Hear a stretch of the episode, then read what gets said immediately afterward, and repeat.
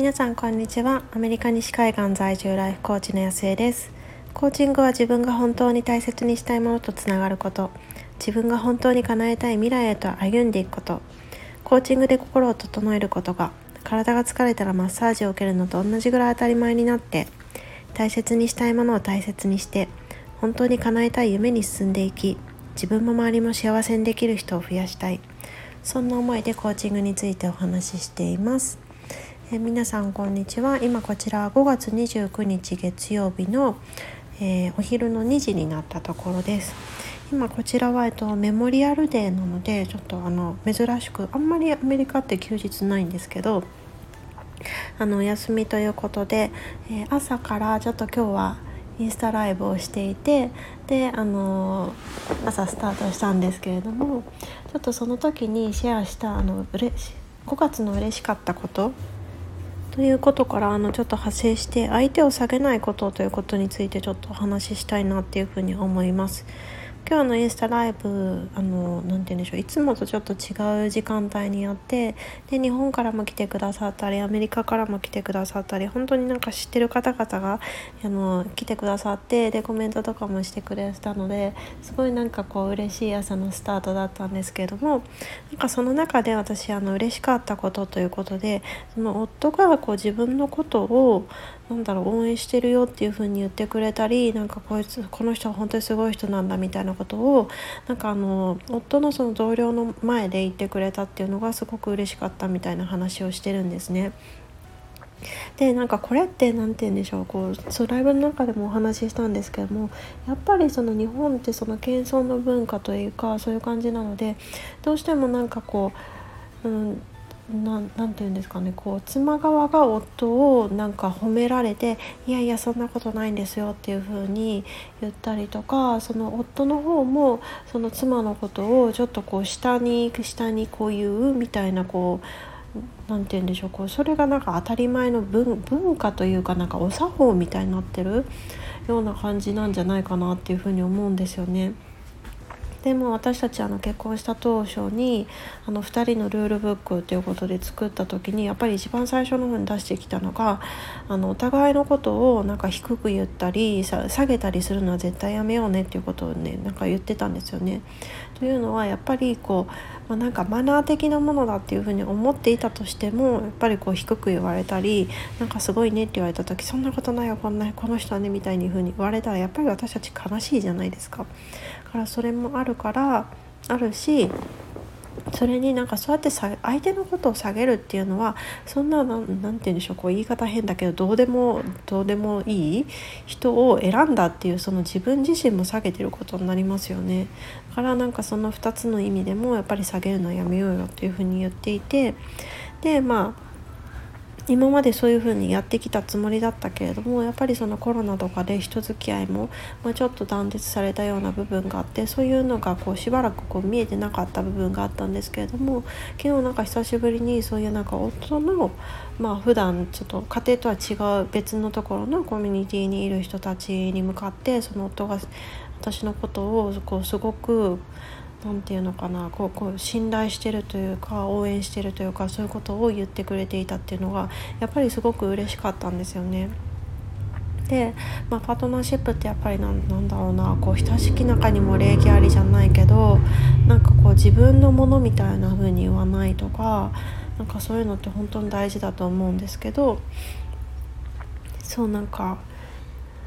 うん、やっぱりやっぱりなんか大事にしたいなっていうふうに思ったんですよね。でなんかそれはなんかパートナーシップだけの話じゃなくってついついその私たちってこう、まあ、子供がいる方々に関してはやっぱりお子さんのことをこう目の前で、まあ、他のその両親とかもいるような中で子供のことを褒められたりするとなんかついつい「いやうちの子はそんなことないんですよ」とかなんかそういうことをこう言っちゃう人って多いと思うんですよね。まあ、それもなんかなんだろうなうちなんか母親とかを見てみてもなんか外ではすっごいなんか「いやいやこの子なんてこの子なんて」みたいな感じでやっぱりそうやってこう言われて育ってきたんですよね。でなんかまあ、もちろんそのうちの母の場合にはこう家の中ではすっごいなんか「野生がすごいねすごいね」っていう風にすっごいこうなんか刷り込みというか呪い呪いみたいな感じでこう言ってた人だったんですけどもやっぱり外でそういう風に言われてたのって覚えてるんですよね。でなんかとついつい謙遜したくなっちゃうけどでもそれってやっぱり子どもたちが聞いてるしで子どもたちはやっぱりそういうふうに言われたら「えこんなに頑張ってるのに」とか「え私ってそんなのなの?」みたいななんかそういうふうにちょっとこう悲しい気持ちにやっぱり、まあ、大人以上になると思うしでなんかそれがこうゆくゆくなんだろうなこう自分の中の自信だったりとかそういうものって本当にこう親がどういうふうにそれで対応してるかによって全然こう変わってくると思うんですよね。でまあなんだろうなこう素直に受け取るっていうなんかいい練習にも私たちにとってなるんじゃないかなっていうふうに思うんですよね。なかなかこう自分が褒められたとしてもこう受け取れなかったとしてもやっぱり子どもたちとかその夫とかそのパートナーとかでこう自分とは違う存在なので別に何だろうなこうあありがとうございますっていうふうにこう素直に受け取ってやってもいいと思うんですよね。でなんかそうこの前どなただったかななんか、えっと、本だったか、えっと、音声だったかちょっと忘れちゃったんですけどその褒められたことに関してはその褒め返しにしたらいいんじゃない謙遜じゃなくて褒め返しにしていきましょうよみたいなことを言ってる人がいてあまさになんかそうだなっていうふうに思ったんですけれどもやっぱりその褒めてくださった方ってなんだろうなそこにこう目がいってであの気づいてそういうふうにこうフィードバックしてくれるっていう方なのでなんかその辺りに関してすごく敏感な方だと思うんですよね。だからそれがそうその部分をなんかあそうそんな風になんか気づいていただいてそうやってなんか褒めてもらって嬉しいですとかなんかそのその人見つけてくれたことに関して感謝するみたいな感じであのお伝えできるとその見てくださってややっぱり「あすごいね」っていう風に言ったらなんだろう私たちもこう普通に受け取ってほしいじゃないですか。で受け取るだけじゃなくてそういう風そんな風に見てくれてるんですねっていう風になんかその、まあ、具体的に何をしたかっていうところを何て言うんですかこれって子どもの褒め方と一緒ですよねなんかよくやったねとかじゃなくってなんか具体的にこうこれでこれでこうだねみたいになんかこう描写するといいとかよく言われてると思うんですけれどもなんかそんな感じでなんかその見てくださったことで伝えてくれたことに関して感謝しながらその部分をこう褒め返しじゃないけどなんかそんな風にこう循環させていけたらなんかすごい素敵だなっていう風に思います。でなんか子供たちとかパートナーだけじゃなくってそう本当はこう自分自身に関してもそうですよね。なんかついついそれ受け取れない人って、まあ、私も結構昔いやいやみたいな感じで言ってた気がするんですけどあでもそんなにないかな。なんか自分そう褒められたら、まあ、比較的受け取るっていうことは多いかな多かったかなと思うんですけどでもなんかついついいやいやなんかまだまだでみたいなそうまだまだでってよく言いますよね。そうまだまだってそうどどこまで頑張るんだろうみたいな。ことはあるんですけどそうそういうふうに言ってしまってるけどでもやっぱりその言葉って自分が一番聞いてるしでその自分に関してもそうだしパートナーが言われてもそうだし子供が言われてもそうだしとかだったらもうずっとなんかあ自分はしかもなんか主語を特定しないってこのよく言うじゃないですかそうするとあ自分はまだまだなんだまだまだなんだなんか足りないんだ足りないんだっていう風にやっぱりなっていってしまうと思うんですよね。だからなんか言葉の力じゃないけどやっぱりそのこう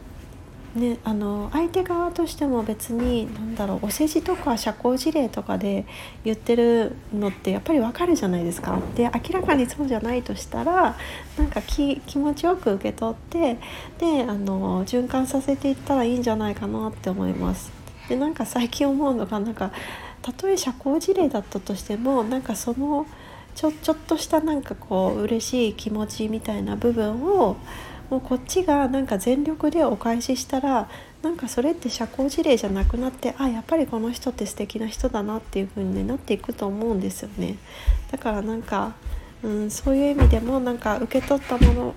いただいたものはちゃんと100%受け取れるようになりたいしで回していけるようになりたいしそしてなんか何て言うんでしょうこうちょこっとだけなんかこう変化球みたいな感じで なんかこうちょっと半分半分なんかお世辞半分こう行為みたいなものもなんか自分のところに来たら全部こう何て言うんでしょう100%なんかすごい嬉しい気持ちみたいに自分の中で変換してで他の人だったりその人とかに投げ返せるようになったらいいなっていうふうに思っています。ということで今回はえーと、謙遜の部分と、まあ、受け取るっていう部分。で、えーと、自分もパートナーも子どもたちに関しても、まあ、下げないことっていうことについてあの感じてることとか考えてることをお話ししてみました。何かちょっと、まあ、今日休日なんでちょっとゆるっとだったんですけれどもあの何かの考えるきっかけになっていたら嬉しいなっていうふうに思います。ということでえー、っと今日もうすぐですねもう5月も終わっていきますけれども皆さん素晴らしい一日にしていきましょう。